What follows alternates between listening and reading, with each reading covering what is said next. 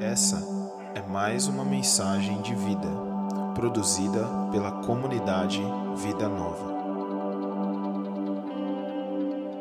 É uma vida abençoada com base neste livro que o pastor é, Robert Morris ele escreveu. Aconselho você comprar esse livro, até porque nem tudo é possível dizer em uma hora, uma hora e dez ou uma hora e quinze, mais ou menos, de palavra. Então aconselho você comprar, enfim, invista neste livro, tá bom? É, e nós queremos dar sequência, ok? Uh, eu já vou orar, mas antes eu vou novamente citar o texto de Efésios, capítulo 1, versículo 17.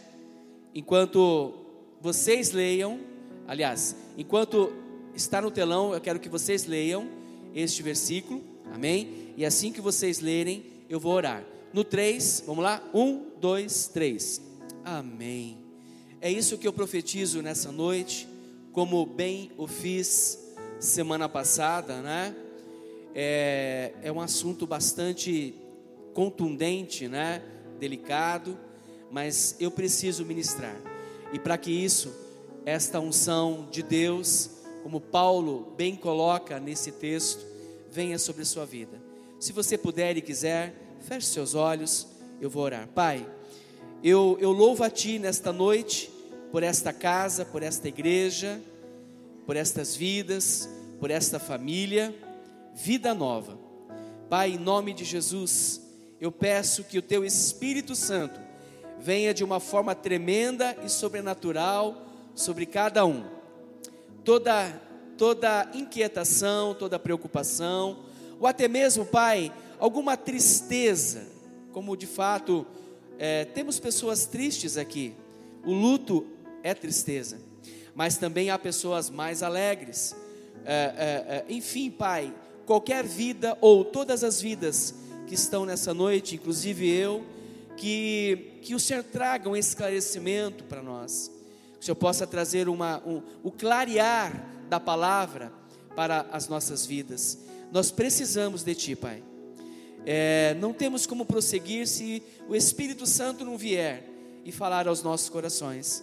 Então, Deus, nós entregamos ah, neste momento a nossa oferta, que é o nosso tempo, é, é, adicionada ao intelecto, mas se o espírito não vier sobre o intelecto, de nada tem valor.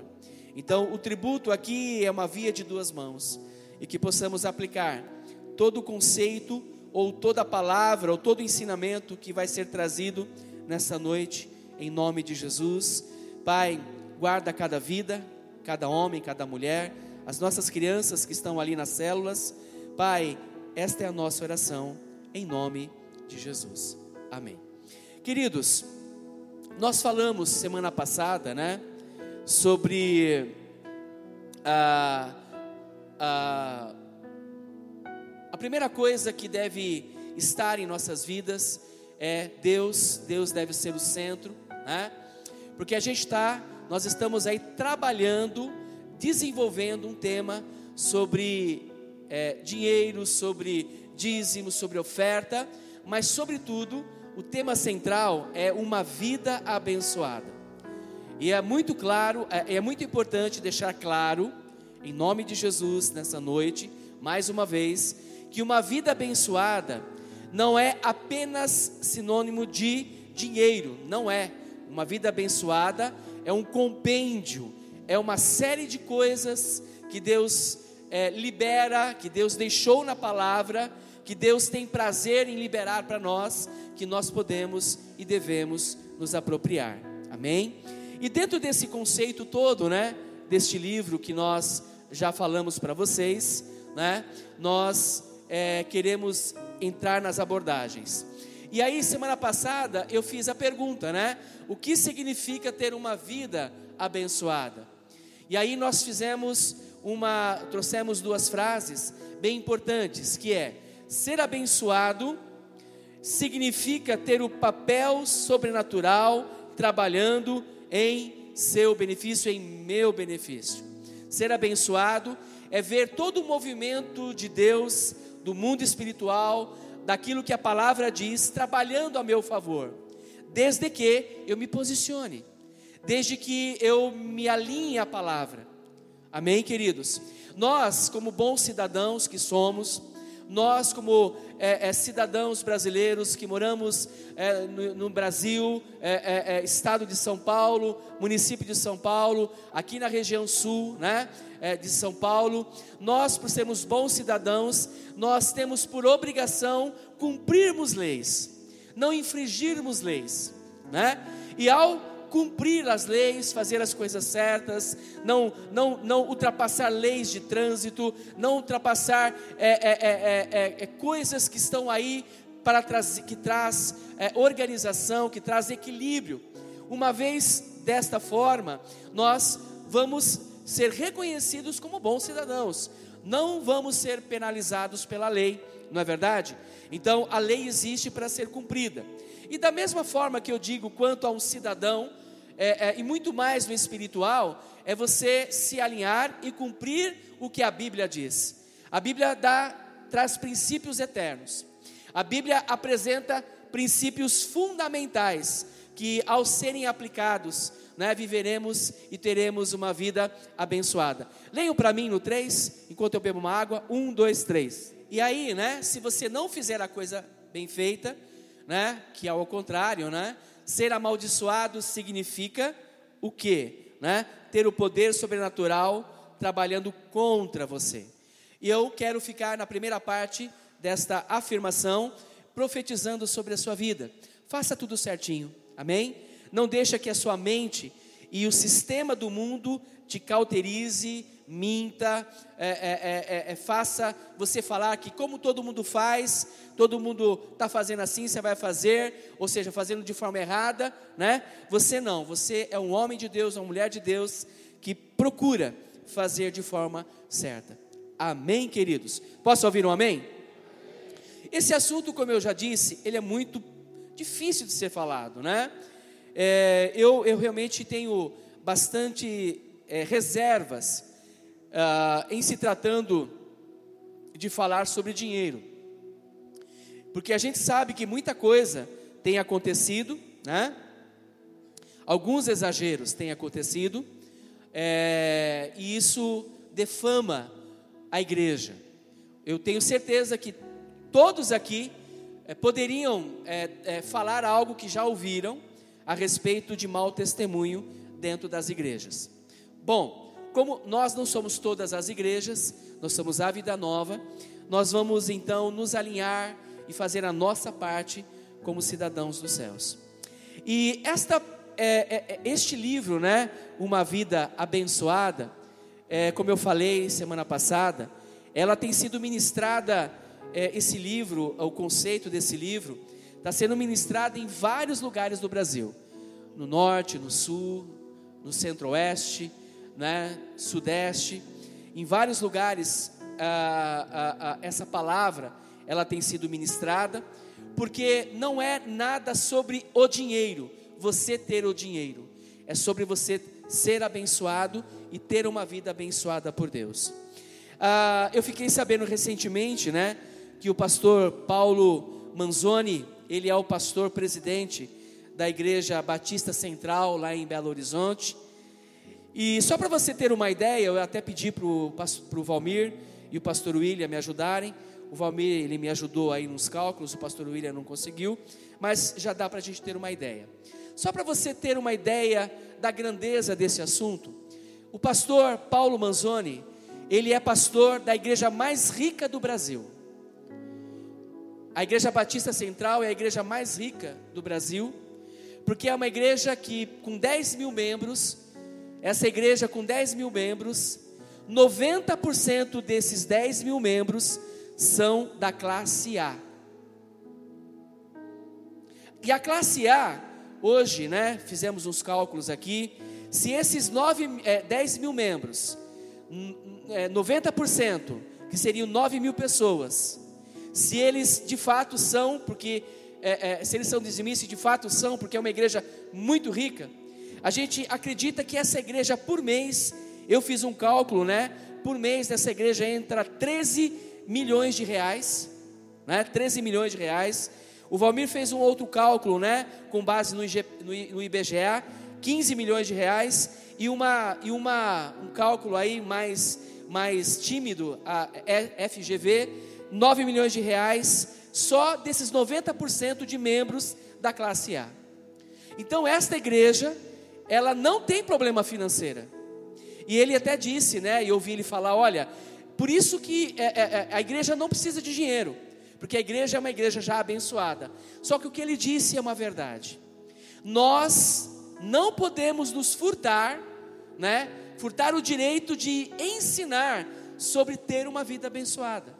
Então, uma igreja como essa, né, com uma, uma, uma grandeza de valores, e eu fiz alguns cálculos da vida nova com base nas 300 pessoas, um pouquinho mais, né, nós temos no sistema, mas nem todos são trabalham. E, e eu fiz um cálculo, fiquei bastante estarrecido, né? A nossa, a nossa classe, né? Aqui ela, ela gira em torno de, da, da classe C, né? Entre classe D e classe C, que é mais ou menos, mais ou menos entre dois mil reais e até cinco mil reais. É o que gira, né? A economia de vocês, né? Juntando tudo que vocês recebem, né? Essa igreja, ela tem uma, uma economia, um, um valor que ela movimenta nessa região, e ela tem que movimentar para te abençoar, você tem que ser dizimista fiel e abençoar as outras pessoas. Então, com base nisso, fazendo os cálculos, a gente ainda está muito a desejar. Mas eu creio que Deus vai mudar a história, muita coisa vai mudar a partir dessas palavras. Amém, queridos? Quantos podem crer? Quem pode crer, diga amém. Então, gente, ministrar né, sobre essas questões, elas são extremamente importantes, até porque Jesus, ele investiu 30%, né, das, da, das palavras, ele investiu 30% daquilo que ele trouxe das parábolas, ele falou sobre finanças. Então, eu não é que eu tenho medo de falar, não é que eu sou covarde. Eu tenho uma certa uma certa ética para tomar cuidado com aquilo que eu devo falar aqui, com aquilo que a gente vai falar. Porque todo mundo grava tudo, todas as coisas, né? Filma, grava.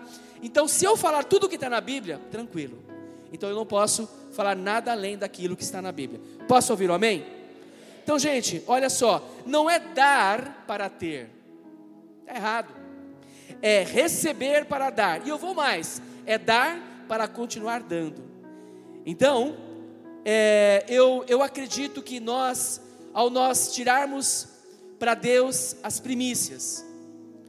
Nós ministramos semana passada os primeiros frutos, os 10%.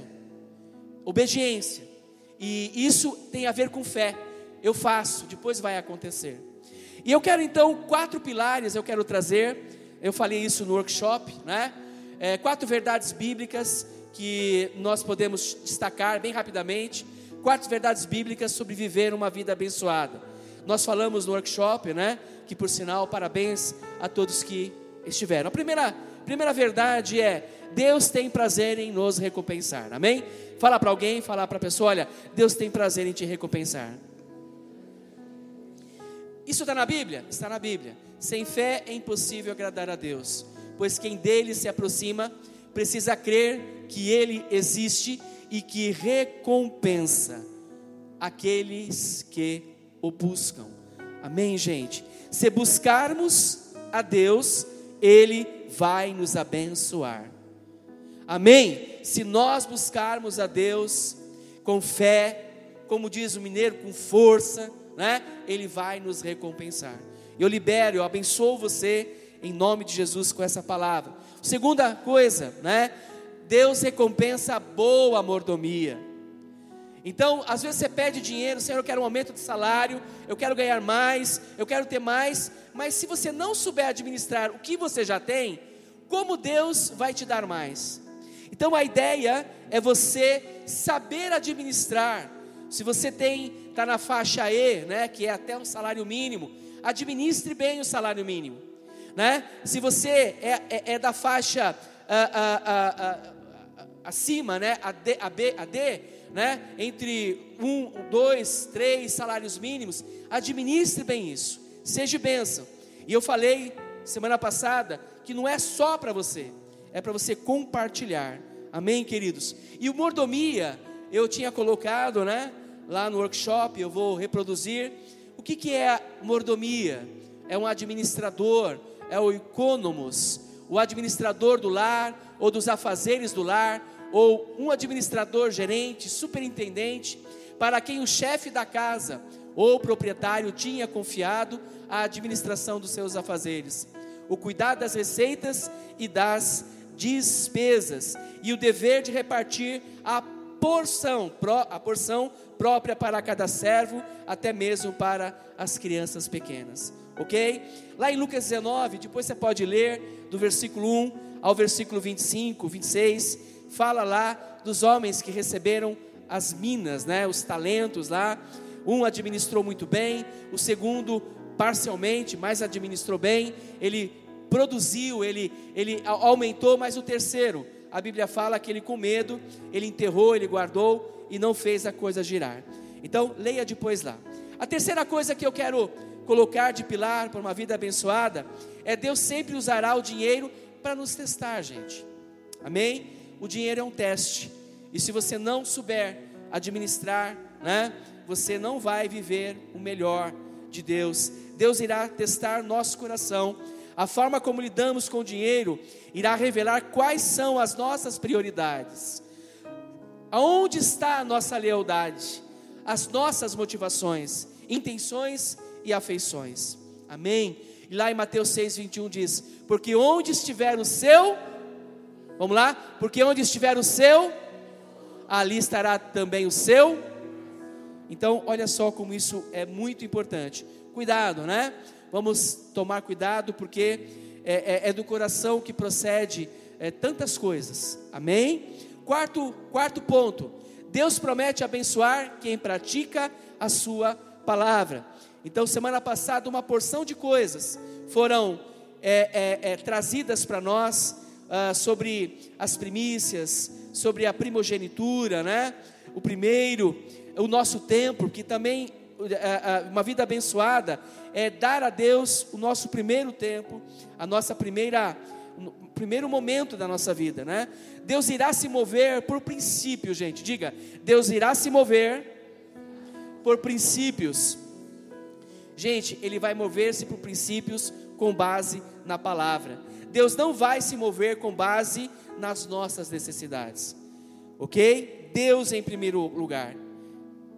E nessa noite, nós vamos dando sequência à série das palavras, nós vamos falar sobre de uma vida abençoada, quebrando o espírito né, de mamon, não é mamão, é mamon, amém? Ou destruindo ou quebrando esse espírito em nome de Jesus ok? Posso entrar então no segundo tema? Amém? Então vira para alguém e fala assim: que bom que você está aqui. Vocês estão meio devagar hoje, né? Vocês estão cansados? Hã? É o calor, né? Não é não? Amém. Vamos então, então entrar nessa palavra. Eu tive, assim, uh, algumas, alguns relatórios, né? Que essa semana foi bênção na, na, nas células, onde houve o compartilhar daquilo que foi ensinado, né? Então vamos continuar. Mamão, Mamon quer governar, e se ele quer governar, nós precisamos não permitir pisar nesse espírito. Mamon é um espírito maligno que aparece por várias vezes no Novo Testamento. E Jesus citou esse demônio, esse espírito. Lá em Lucas 16, 9, Jesus então, ele faz aí a primeira ou a menção que nós queremos usar como base nessa noite.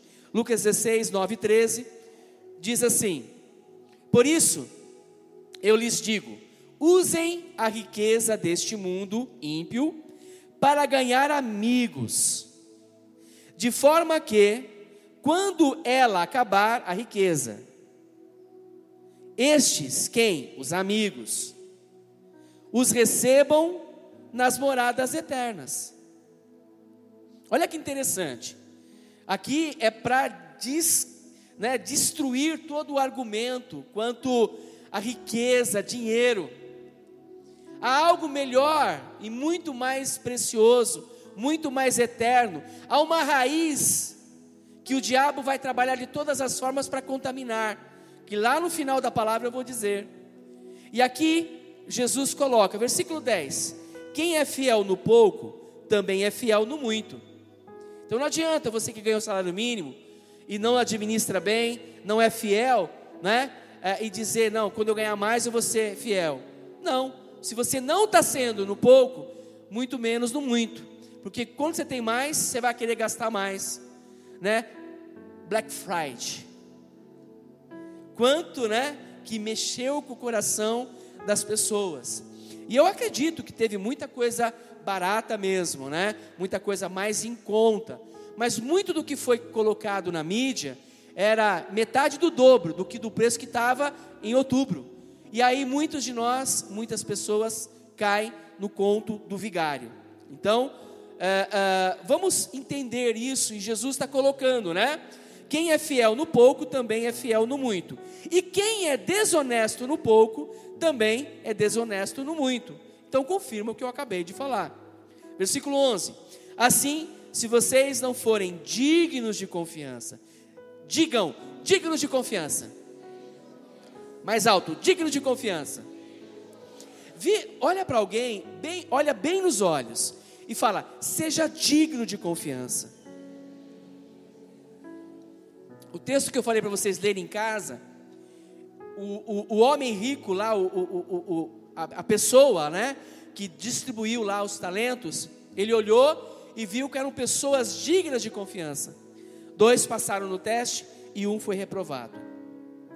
Uh, versículo 11: Assim, se vocês forem dignos de confiança em lidar com as riquezas deste mundo ímpio, quem lhes confiará as verdadeiras riquezas? E se vocês não forem dignos de confiança em relação ao que é dos outros, quem lhes dará o que é de vocês? Aqui Jesus falando de mordomia, ok? E o 13, parte A. Nenhum servo pode servir a dois senhores, pois odiará a um e amará ao outro ou se dedicará a um e desprezará o outro. Vamos entender aqui. Ele fala assim o seguinte: olha, é, façam, né, ele começa assim: usem as riquezas deste mundo ímpio né, para ganhar amigos. Ou seja, o sistema desse mundo tem muito dinheiro, o príncipe desse mundo tem dinheiro, há muito dinheiro rodando. Então, vamos usar desse dinheiro sabiamente e investir no reino para ganhar pessoas, fazer novas pessoas tornarem amigas, não pelo dinheiro, mas pela relação com Deus. E essas mesmas pessoas, né, que nós alcançarmos, que se são nossas amigas, haverá lá no céu um comitê das boas-vindas. E essas mesmas pessoas estarão lá para nos receber, né, dizendo: "Que bacana, você investiu em mim".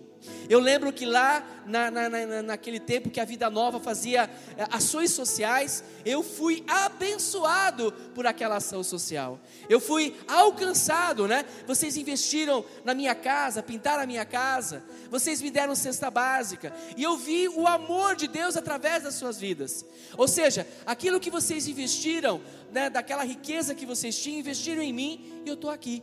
Olha a grandeza da coisa. Isso é eterno não riqueza. Quem me entende, diga amém. Amém? Aqui o texto também, uma outra coisa importante. Não é que é difícil, né? É impossível servir a dois senhores ao mesmo tempo. Ou você serve a um, ou você serve a outro. Vamos ver mais aqui o que Jesus está colocando. Não existe coluna do meio, tá bom? Ao amar um, significa que odiaremos o outro, e ao se dedicar a um, significa que desprezaremos o outro. Aqui tem a ver com paixão e ódio, são os dois maiores sentimentos mais poderosos, né, que o ser humano ele sente. É, é, é, é, é paixão ou ódio. Ou você é apaixonado ou você vai odiar. E aqui Jesus está falando assim: olha, ou você vai estar extremamente apaixonado por um, odiando o outro, não dá para você estar apaixonado pelos dois, e muito menos odiando os dois. Então, é impossível, né, é, é, é escolher os dois. Ou é um ou é outro. E a, a, o 13, parte B, o finalzinho ali do texto, vocês não podem servir a Deus e ao dinheiro. Em algumas versões está riqueza, né? Na ARC, Almeida Revista e Corrigida, já está escrito mamon. Mas ali dinheiro, dinheiro é uma palavra substantiva, né? Substantivo, mas está com letra D maiúsculo. Isso quer dizer que no original, né, nós vamos encontrar uma palavra chamada no aramaico que é mamonas ou mamonás ou em alguma pronúncia mais é, é voltada ao grego mamon. Então, o próprio Jesus, ele identificou um espírito, ele identificou que esse espírito mamon, ele representa riquezas. E o que essa riqueza, ela vai então, né, representar aí ah, ah, ah, no meio dessas palavras todas? Posso ouvir o um amém? Qual é a origem desse espírito? Né? Qual é a origem desse espírito chamado Mamon? Mamon era um ídolo, gente. Né? É, e ele começou hum, basicamente na Babilônia, mas lá em Gênesis capítulo 11, lá na, em Babel, já, por isso que vem de lá, Babilônia vem de Babel, a Babilônia se estabelece a partir daí, e se você perceber lá em Babel, eu já ministrei usando o texto da, de Babel, da construção da Torre de Babel, trazendo para algo, um benefício para nós, sobre unidade. Nós falamos sobre unidade usando os exemplos daqueles homens que se empenharam apaixonadamente por um propósito. Agora, a essência do texto mostra o que? Algo de, algo de forma errada, aonde os homens decidiram, né? É, é, é, vamos chegar ao céu, nós podemos com os nossos esforços, não precisamos de Deus, não precisamos de nada, somos autossuficientes. E de fato, eles começaram a construir aquela, aquela torre, né? E aí é, Deus veio e confundiu, né? Ali a, a língua é, destruiu tudo, por isso que houve a confusão na terra.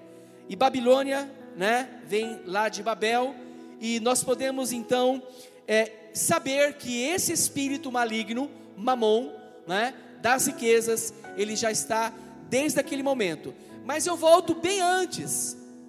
Quem disse: Eu subirei, eu farei, eu serei? Alguém disse isso na eternidade passada. Quem foi? Satanás, Lúcifer.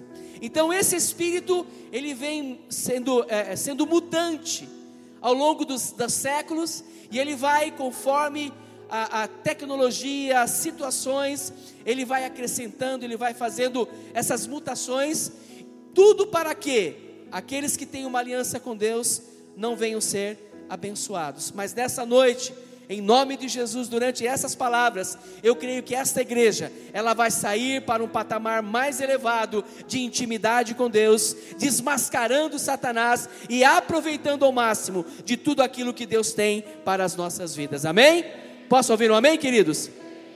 Olha só, amém, se vocês quiserem aplaudir. Mas se você for aplaudir, aplauda com força, tá? Com alegria.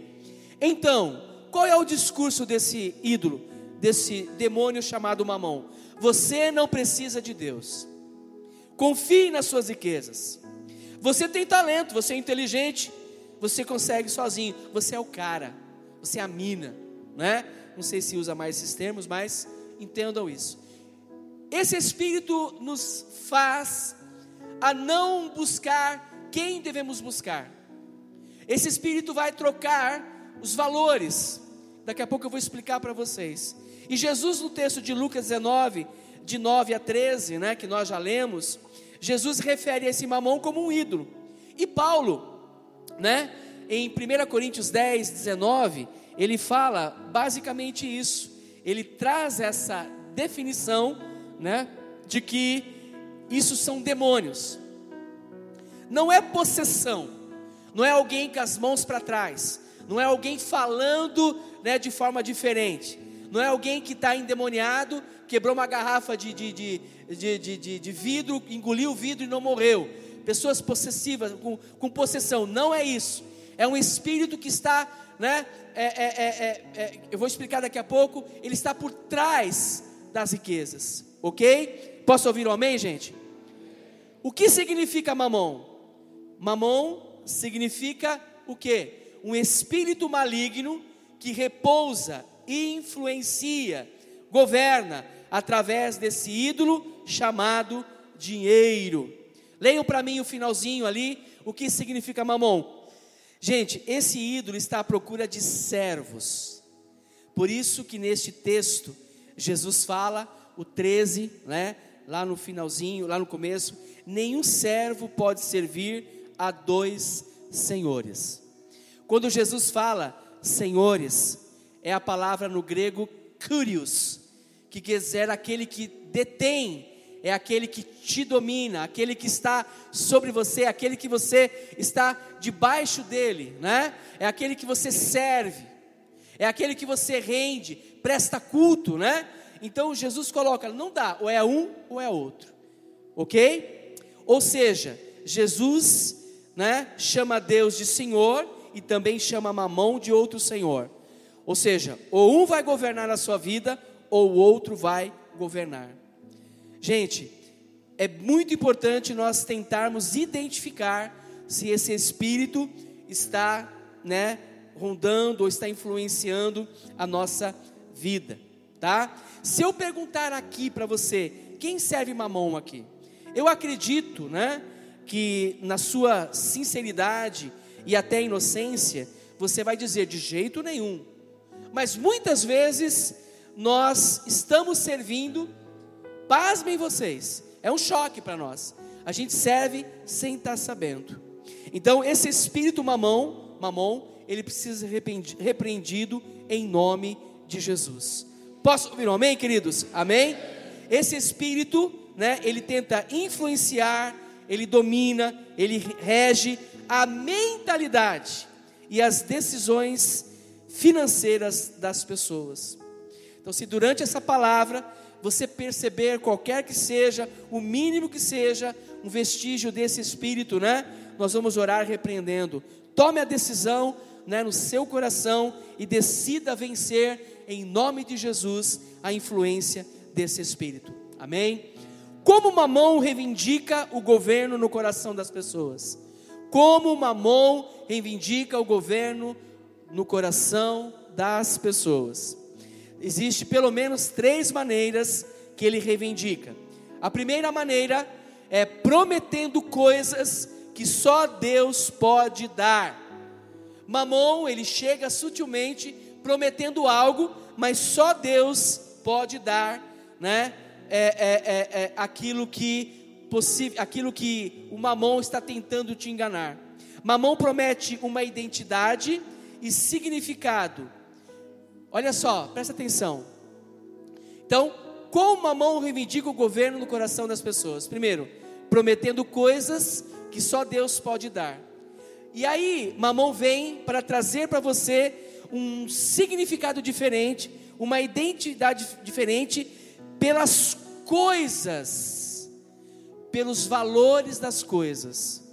Mamão ele vai fazer colocar, vai tentar colocar em nosso coração que coisas são mais importantes, valores são mais importantes financeiros, para que a gente viva correndo atrás. Não é pecado você ter uma casa melhor. Não é pecado você ter um carro melhor. O que é errado é você deixar que mamon te influencie para você provar para as pessoas que você tem uma casa melhor. Quem me entende, diga amém. Né? Ele tenta né, é, é, colocar que é, é, eu sou né, o que eu tenho. Né? Eu sou o cara e eu, eu, eu comprovo quem eu sou por aquilo que eu tenho. Nós não temos nada. O que nós temos sim é Jesus Cristo de Nazaré. Amém, queridos? Ele coloca assim, né? Eu sou o cara. Olha o que eu consegui. Né? Sou importante. Quer colocar status, posição. Uma outra coisa que Mamão quer colocar é trazer alegria, gente. Ele quer falar assim: olha, se você tiver mais dinheiro, você vai ser mais alegre. E olha só, né? Eu ouvi algo do ratinho, né? O filósofo ratinho. Eu vou daqui a pouco né, falar para vocês. Mas isso tem a ver o quê? Prometendo coisas que só Deus pode dar. No meio disso, né? É, existe uma palavra chamada ostentação. O mamão, ele, esse espírito, ele vem e tenta embutir em você o que o sistema coloca sobre ostentação. Se o cara, se alguém que você conhece tem um carro, um carro 2015, ele te ostenta a você ter um 2020.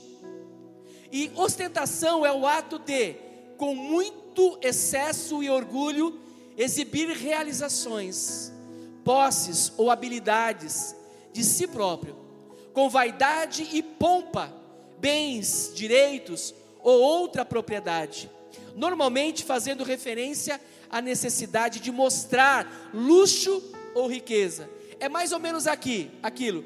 É, é, compra o que não precisa com o dinheiro que você não tem para agradar quem não gosta de você.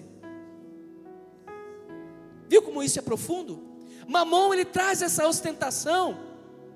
Ele vem para fazer com que você se sinta feliz. Não, você quanto mais você tiver, eu vou dizer algo, né? é, é, é, nessa, nessa noite que vai assim estarrecer um pouquinho a gente, porque eu também estou impactado. Chegaram para o Ratinho, o Ratinho é muito rico, não é? É, é Massa o nome dele? É, não sei que lá, Massa, né?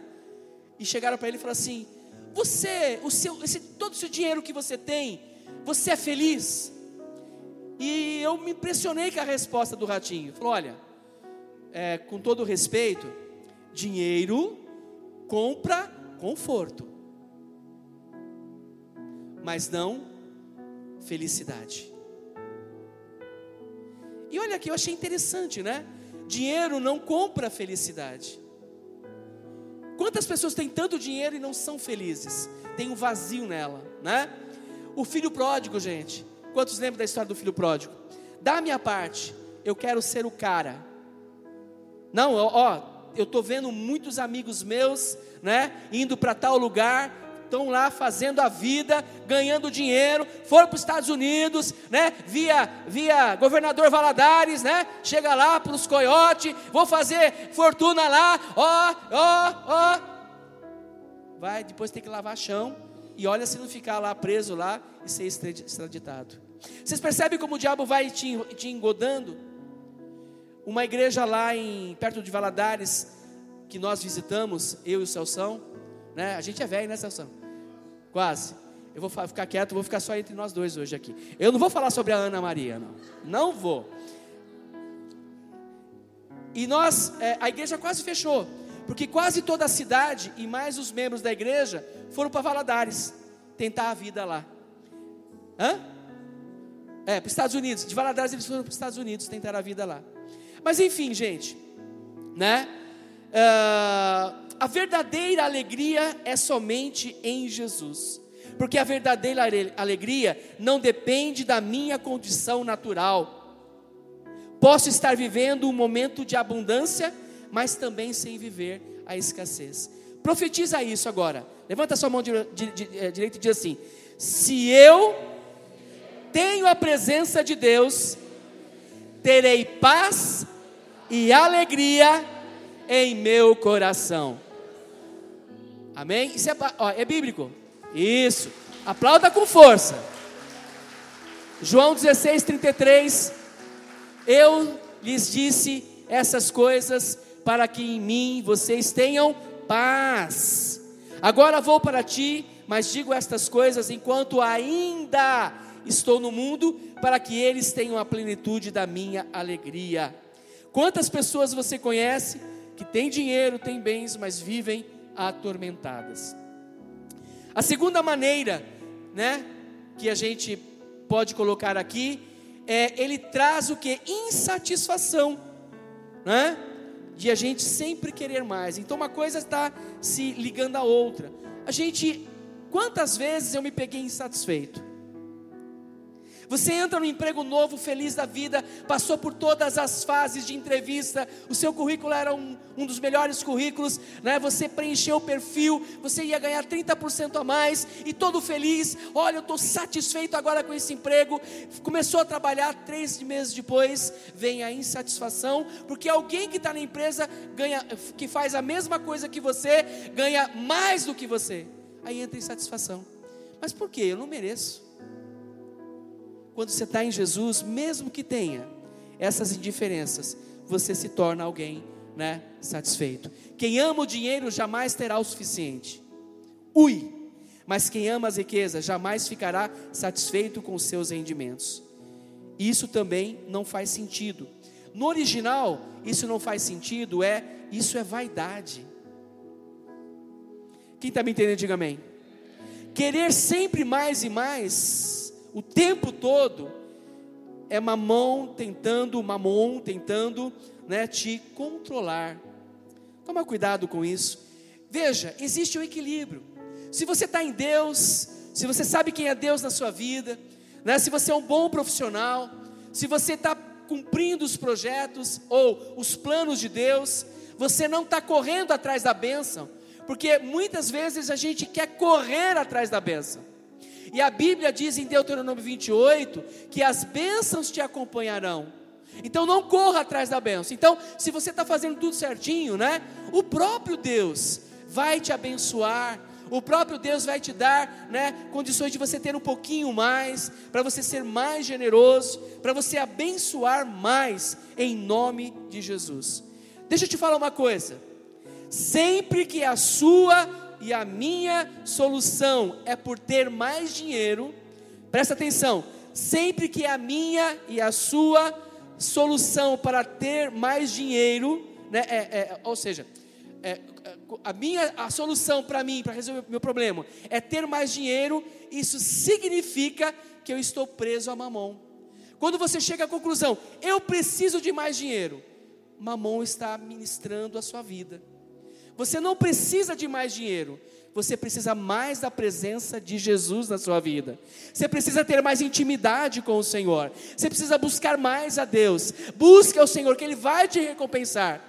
Se todas as vezes que você precisar de dinheiro, você é, precisar de resolver um problema, né, é, é, de casa ou, ou de contas, você fala, eu preciso de mais dinheiro, você precisa entender que é, uma, é um sinal de que mamão está tentando te controlar você precisa de Deus na sua vida. Sabe por quê? Mamon é um substituto de Deus. Então, se a gente pensa no dinheiro, que é a riqueza, ou seja, o meu problema está resolvido. Então, eu substituo Deus no lugar dele. Quem me entende, diga amém. Na verdade, queridos, de quem mais precisamos é de Deus e Ele nunca vai nos abandonar. Ele nunca vai nos abandonar. A terceira coisa que eu quero colocar nessa noite eu, eu ah, ah, ah, entendi isso de uma forma assim bem especial. Até ontem eu tive né, um, um, um start vendo uma, um vídeo na, na, no celular. Mas a terceira coisa é levando as pessoas, a, a, levando as pessoas a uma independência de Deus, serem independentes de Deus. Eu não, eu não preciso de Deus. Mamon ele traz as pessoas a autossuficiência. Eu sou capaz, eu consigo.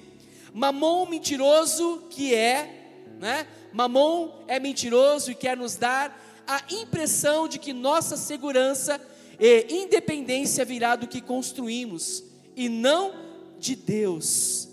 Gente, nós precisamos confiar que Deus é poderoso para nos abençoar e nós dependemos dele. Não é da sua capacidade intelectual, não é de quanto você tem na conta bancária, não é de quanto você estudou, não é de quanto você é capaz, mas é de quanto Deus é poderoso e te ama e vai mudar e vai fazer com que a sua vida seja uma vida abençoada. Não é o quanto é o patrimônio, né? E, e é interessante que no meio disso, quando você pensa na ser independente, não preciso de Deus, nós podemos ver claramente como o brasileiro é. Ele uh, uh, existe esse demônio está matando o brasileiro. Eles esquecem de Deus, esquecem de Jesus, eles estão caminhando em cima de, de, de status, de posição. E, e é interessante que, olhando para isso aqui, a gente vê pessoas né, que eram tão influentes, tão abençoadas e deixaram com que né, esse espírito é, levassem a, a, a, destruição. E eu rapidamente falando sobre a Europa, né? A Europa, por exemplo, ela, é, é, é ela foi assim por muitos anos é, é, com, composta por bárbaros, pessoas muito complicadas. E lá em 1500, quando houve a reforma, né? Quando Martinho Lutero veio com as suas 95 teses, né? Lá na Alemanha, a reforma não protestante, a gente entende que foi a reforma protestante, mas muito mais do que a reforma protestante, foi a reforma espiritual que aconteceu. Era, era uma Europa devastada, pessoas pobres, pessoas paupérrimas, sem expressão. E quando houve essa mudança, né, começou a vir o que? A prosperidade. Começou a vir né, um momento de avivamento para a Europa. E nós vemos hoje, né, mesmo ah, ah, depois de 500 anos da reforma, a gente ainda vê muita coisa boa na Europa, né? Ainda tem muita coisa que a gente possa dizer, mas tem aquelas que a gente já fica preocupada. Por exemplo, o primeiro-ministro, né, da Espanha, o ano passado ele assumiu a presidência da Espanha. Pedro Sanches, né, um esquerda, ele é do PSOL, que é Partido Socialista Operário é, é, não, PSOE, Partido Socialista Operário da Espanha, extremamente de esquerda e ateu. Quando ele assumiu a Espanha, quando ele foi lá para receber a, toda aquela é, é, é, do rei da Espanha participando, toda toda aquela questão lá de parlamento, ele não pôs a mão sobre a Bíblia, ele não fez o, a, a, o juramento de posse né, com a mão sobre a Bíblia. E nas suas palavras, depois vocês podem procurar no Google, ele disse que é, a, a Espanha não precisava nada de religião, a Espanha não precisava de Deus, a Espanha precisa de dinheiro, precisa de trabalho. Então vocês percebem né, que esse espírito vai contaminando né, nações. O Brasil, queridos, nós precisamos orar muito pelo Brasil, porque esse espírito quer aí né, é, é, continuar trazendo é, mentiras, fazer com que as pessoas não olhem para Deus como o Senhor das suas vidas. Eu vi um vídeo ontem e eu até disse que iria falar para vocês. Eu estava vendo uma pegadinha lá no, no, né, alguém que colocou uma câmera lá na, eu acho que é no Reino Unido, é, porque os carros estavam na, na, nas faixas diferentes da nossa. Uma pessoa se né, vestiu de arbusto eu achei até uma pegadinha muito bem elaborada. E, e eles, né, e ele ficava lá, e quando alguém passava, ele dava aquele susto. E é muito engraçado, os sustos, os gritos. E, e eu comecei a rir, mas de repente o Espírito Santo falou para mim assim: Olha o que os brasileiros estão falando quando eles recebem, tem os, eles, eles é, é, são assustados, né? Tem o um susto lá. E eu comecei a prestar atenção.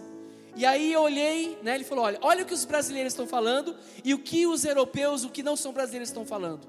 E eu percebi naquela, naquele vídeo que 99% de quem não era brasileiro, ele quando ele se assustava, ele falava: Meu Deus, Jesus Cristo.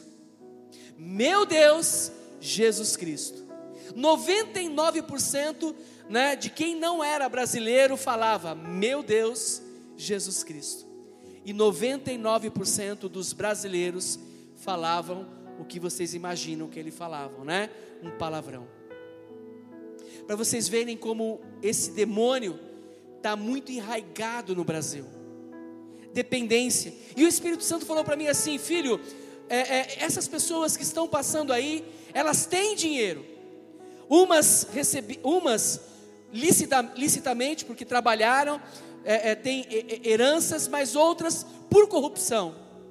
O dinheiro para essas pessoas, aliás, o Deus para essas pessoas é o dinheiro. Então, queridos, a grande pergunta, né, que muitos devem estar fazendo neste momento. Dinheiro é tão ruim assim? Tem demônio no dinheiro?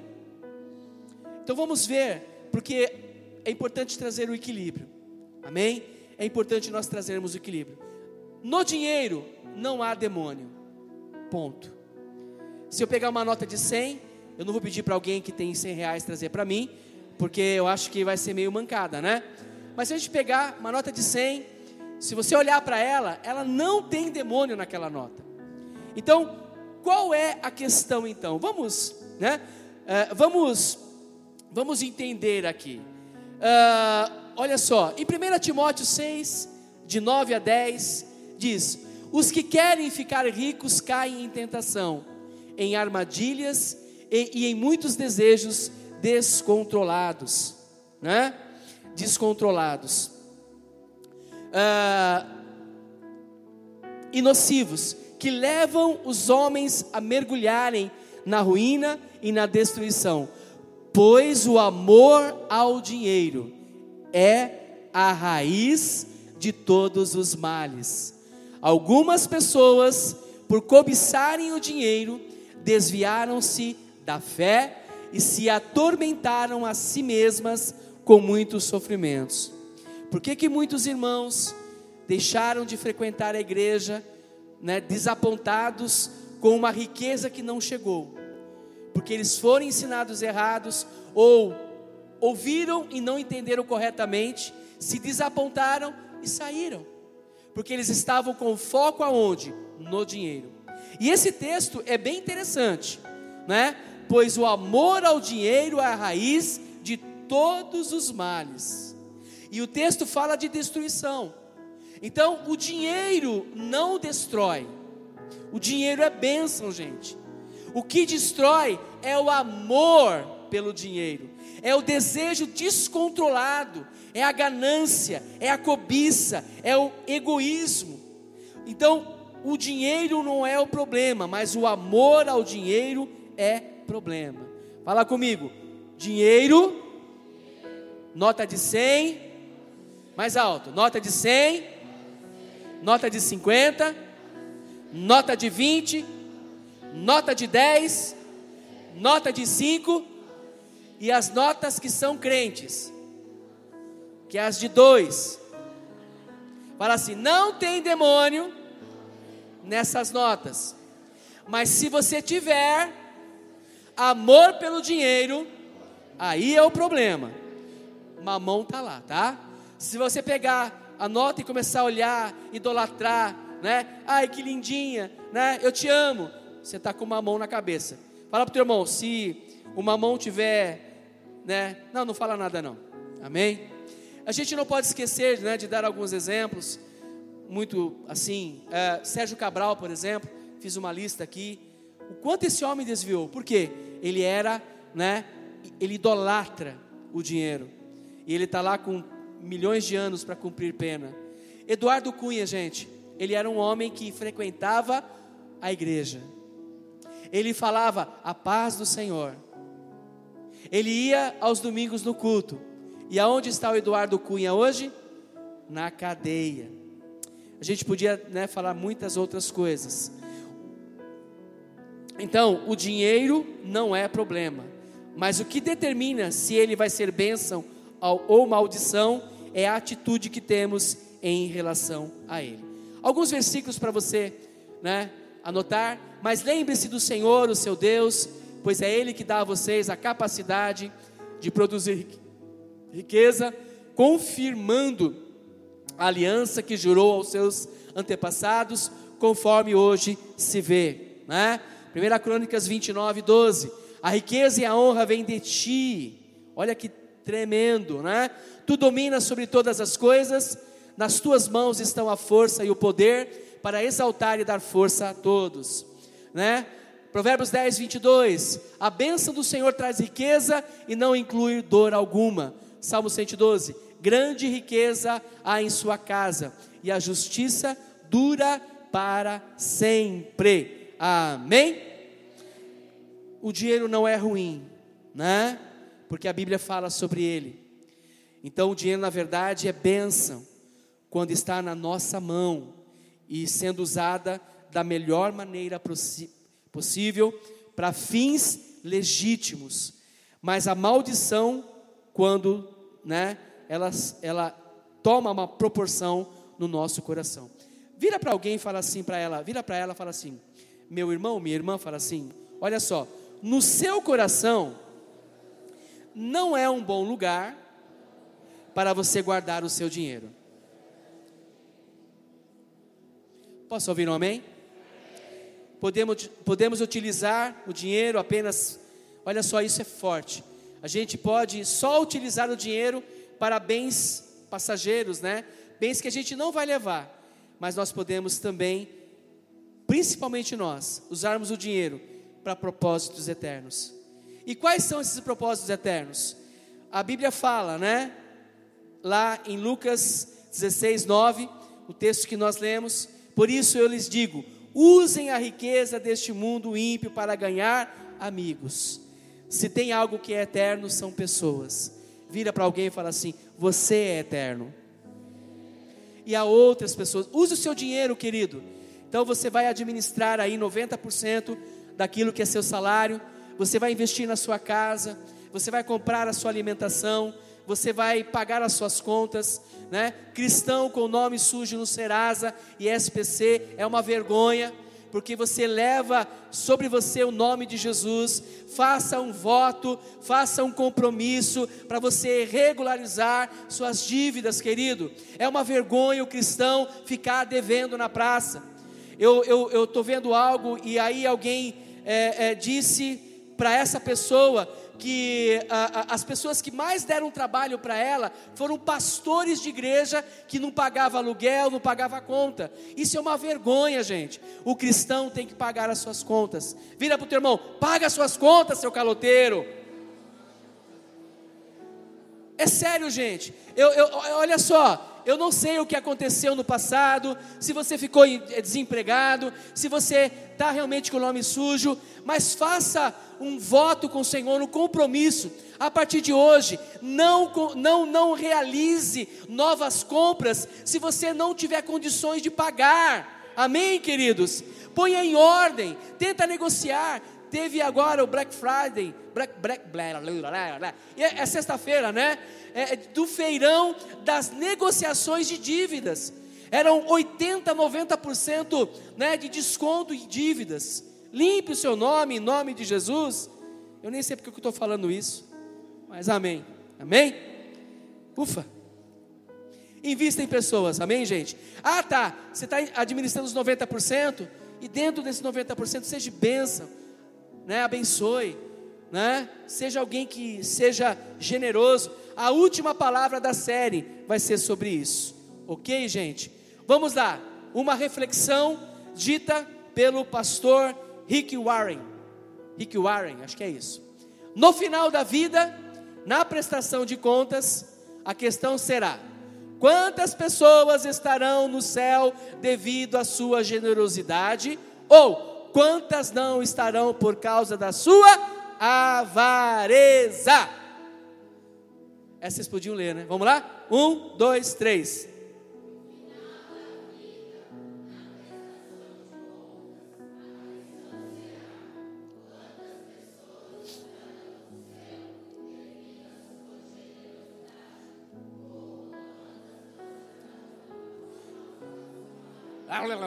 Amém, amém, amém. Pergunta para alguém, você, amém, quer aplaudir? Aplauda. Pergunta para a pessoa, você é generoso ou é avarento? Sabe aquele cara que ele vai nadar com o sonrisal na mão e ele nada de um lado a outro e o sonrisal está intacto? Tem gente que é avarento, ele não abençoa. É, é, administre os 90%, queridos, de forma inteligente. Aí você pergunta, pastor, então como eu posso vencer, derrotar, destruir mamão? Pergunta para mim, vamos lá, pergunta para mim essa frase, vamos lá, pastor, como posso? Olha lá, peraí, peraí, um, dois, três, pastor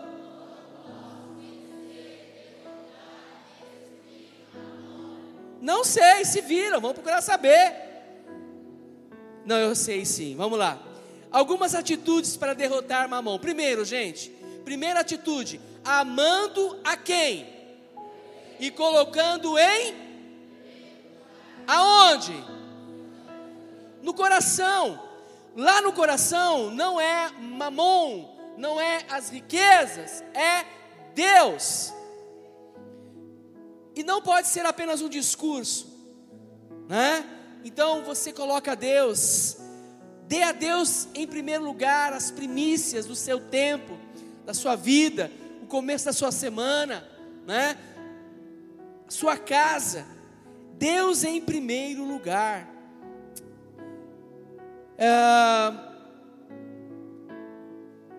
Bom, algumas coisas eu coloquei aqui, ou seja, eu não estou dizendo também que você não precisa do dinheiro, você precisa, mas o dinheiro não pode te escravizar. Quem me entende, queridos?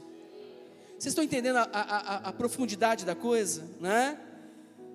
Nós temos que guardar sim, fazer uma poupança, mas a nossa maior segurança vem de Deus. Estou acabando. A segunda coisa, viva uma vida de contentamento. Viva uma vida de contentamento. 1 Timóteo 6, de fato, a piedade com contentamento é grande fonte de lucro, pois nada trouxemos para este mundo, ó, ó, se a pessoa quer levar o carro quando você morresse, não vai não. A casa, não. E dela nada podemos levar. Gente, olha esse texto. Paulo, ele traz aí algo muito forte na NVT, que é a nova versão transformadora, diz: a devoção acompanhada de contentamento é em si mesma grande riqueza. Então, gente, contentamento, né? Paulo traz esse equilíbrio para nós. Tenha contentamento, tenha, é, é, é, é, tenha uma convicção de que o que Deus te concedeu, né? É para você usar e usar e abençoar é, é, tenha essa, essa, é, é, esse ponto, né? Esteja feliz, contente com aquilo que Deus te deu. Paulo, por exemplo, né? No texto de Filipenses, ele está aqui no momento difícil da vida dele. Paulo está passando dificuldade financeira, necessidades, e a igreja de Filipos, né? De Filipos, ela manda uma oferta para Paulo. Diz assim: Fiquei muito alegre no Senhor porque agora, uma vez mais, renasceu o cuidado que vocês têm por mim. Na verdade, vocês já tinham esse cuidado antes, é cuidado antes, só que lhes faltava oportunidade. Digo isto não porque estava esteja necessitado, porque aprendi, olha só, ele estava, mas ele coloca um equilíbrio, porque aprendi a viver contente em toda e qualquer situação. Né? Muitas vezes nós começamos a reclamar, ó vida, ó céu, porque aconteceu comigo, só acontece comigo, né? eu sou um azarado. Né? É, é, é, a gente tem que mudar a nossa forma de se posicionar. Eu li o versículo 11, e digo isso não porque esteja necessitado, porque aprendi a viver contente em toda e qualquer situação. Sei que sei o que é passar necessidade e sei também o que é ter em abundância. Aprendi o segredo de toda e qualquer circunstância, tanto de estar alimentado, como de ter fome, tanto de ter em abundância, como de passar necessidade. Aí ele conclui: Tudo posso naquele que me fortalece. Vira para teu irmão e fala assim: Eu também tudo posso naquele que me fortalece. Gente, quando a gente, né, está sem contentamento, o que, que vem com a falta de contentamento? Insatisfação. E aí a insatisfação, por quê? Porque a gente se compara, né? A gente se compara, pá, por que, que ele tem um carro melhor do que o meu? Por que, que o salário dele é melhor do que, que o meu? Por que, que ele ganha mais? Ele é mais bonito do que eu? Então a gente começa a comparar, né? E ficamos insatisfeitos. E aí mamão, mamon, esse espírito começa, né, a ter aí é, domínio sobre nós. Fala para teu irmão, fala assim: não se compare a mim. Fala assim: todos nós temos as nossas realidades. Gente, Mamon quer fazer né, de que você continue comparando com as pessoas. Entenda algo nessa noite, independente da realidade que você esteja vivendo. Se a sua devoção ao Senhor é acompanhada de contentamento, fé, confiança, Deus está olhando para você e você vai continuar e ele vai continuar cuidando da sua vida. Mesmo que seja muito difícil, permaneça firme, né? Decida andar em obediência à palavra, porque daqui a pouco Deus vai mudar a história da sua vida. Amém? Continue firme no Senhor. Então, contentamento. Mais um, queridos. Terceiro, viva uma vida equilibrada e grata a Deus. Viva uma vida equilibrada e grata a Deus.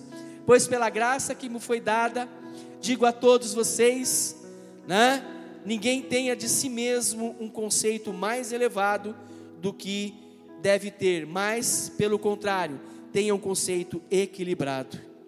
Gente, não pense de você nem mais nem menos seja equilibrado. E aí, com isso, existe um outro problema, que Mamon nunca vem sozinho. Mamon, ele vem acompanhado de dois amigos. Diga, Mamon tem dois amigos. E esses dois amigos, eles são é, é, polarizados. Um da direita, o outro da esquerda. Você que define qual está, direita ou esquerda.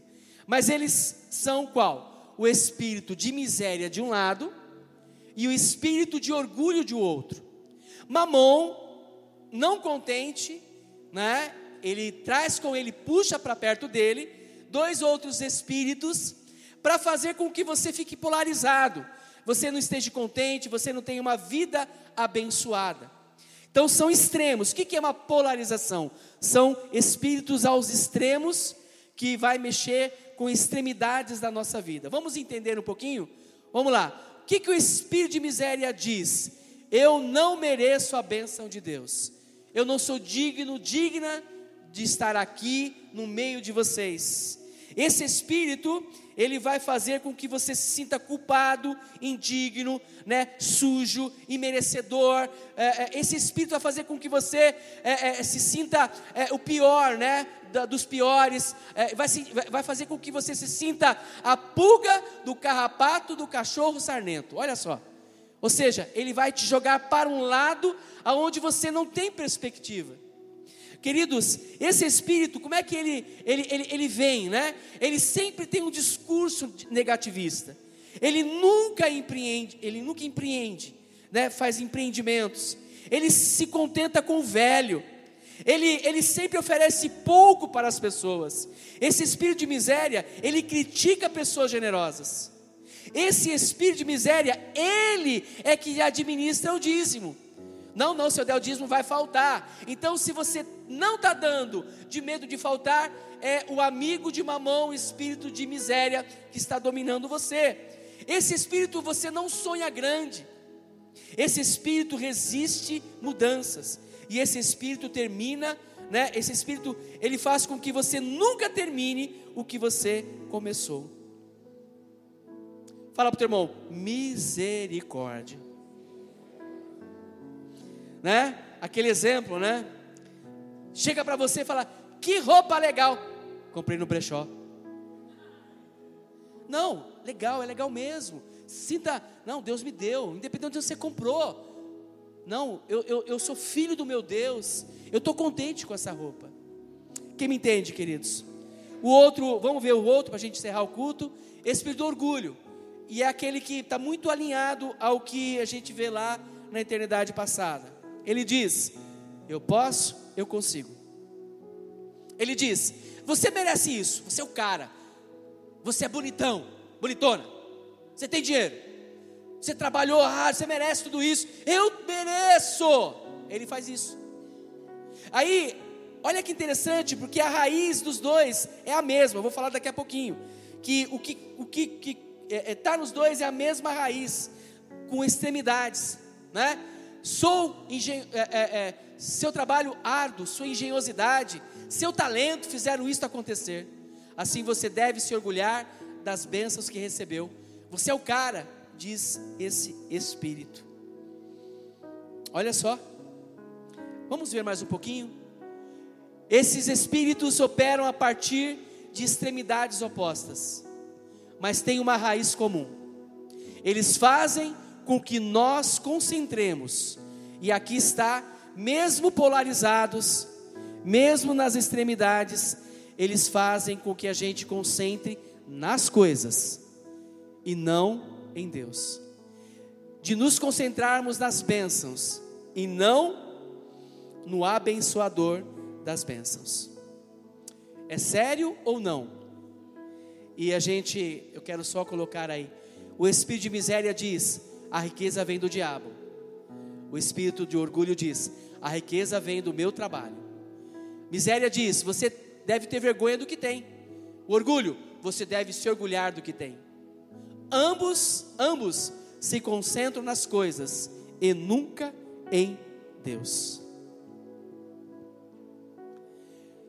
O orgulho, queridos, faz, presta atenção, eu vou encerrar. O Ministério do Louvor já pode subir. Pede para as crianças virem. E isso aqui é forte.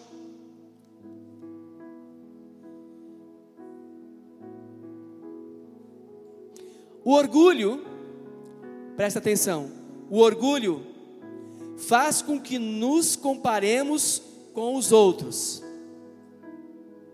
O orgulho faz com que nós nos comparamos, comparemos com os outros.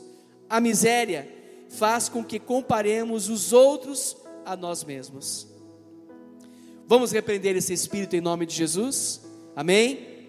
Repreenda esse espírito em nome de Jesus. O que, o que você precisa entender é que esses demônios, esse espírito mamon e seus dois amigos, não podem mais controlar as nossas vidas. Se você quer ter uma vida abençoada, siga esses princípios. E o que é ter uma vida equilibrada?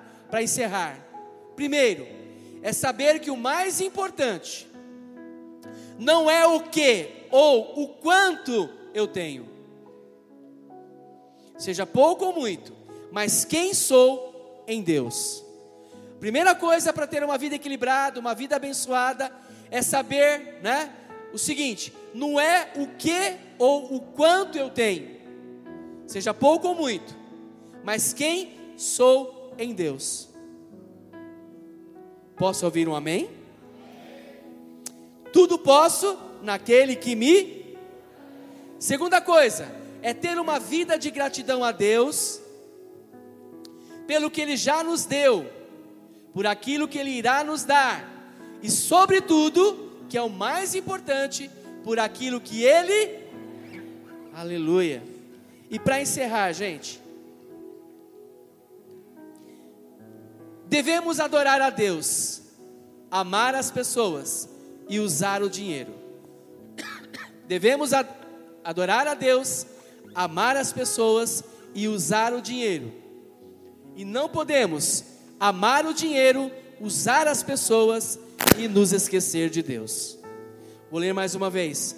Devemos adorar a Deus, amar as pessoas e usar o dinheiro. E nunca amarmos o dinheiro, usarmos as pessoas e nos esquecermos de Deus. Fique em pé, amém? Pode aplaudir ao Senhor Jesus. Mais forte, gente, com força. Qual é o ponto aqui? Qual é o ponto bíblico, né? Ponto de vista bíblico sobre prosperidade. Do ponto de vista de Deus, prosperidade é você ter todas as suas necessidades básicas supridas. O que vier além disso é bênção de Deus e deve ser recebido com gratidão e atitude generosa. Amém? Eu quero fazer uma breve oração. Eu queria que você orasse com mais uma pessoa, ou o esposo ou a esposa junto, ou você, né, com mais um homem aí. Ora com alguém e você vai orar pela pessoa. Vai apresentar a Deus essa pessoa e vai repreender o espírito de miséria, o espírito de orgulho e o espírito de mamon da vida dela, para que ela tenha uma vida abundante. Amém? Vamos orar? Amém?